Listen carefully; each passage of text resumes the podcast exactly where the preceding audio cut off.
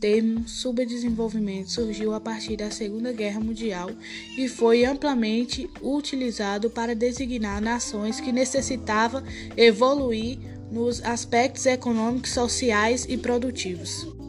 O subdesenvolvimento é um termo que é usado com frequência em economia para definir a baixa renda de um país.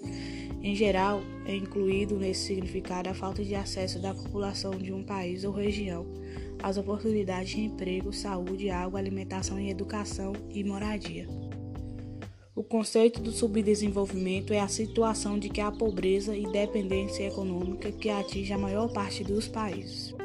As principais características do subdesenvolvimento são caracterizadas por, por possuir significados, problemas sociais e expressiva desigualdade social, além de limitar a capacidade de autonomia e desenvolvimento tecnológico e estrutural.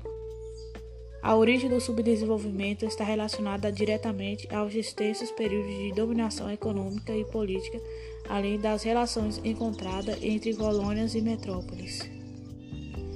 Conceito de subdesenvolvimento: países que alcançaram a consolidação econômica por meio de introdução de um processo pioneiro de industrialização.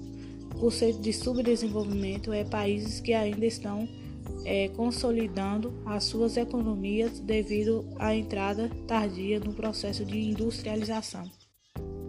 Para os países em desenvolvimento ou subdesenvolvido, a globalização significa maior endividamento, perda de controle sobre seus recursos naturais e o poder de barganhar, barganhar no competitivo mercado internacional.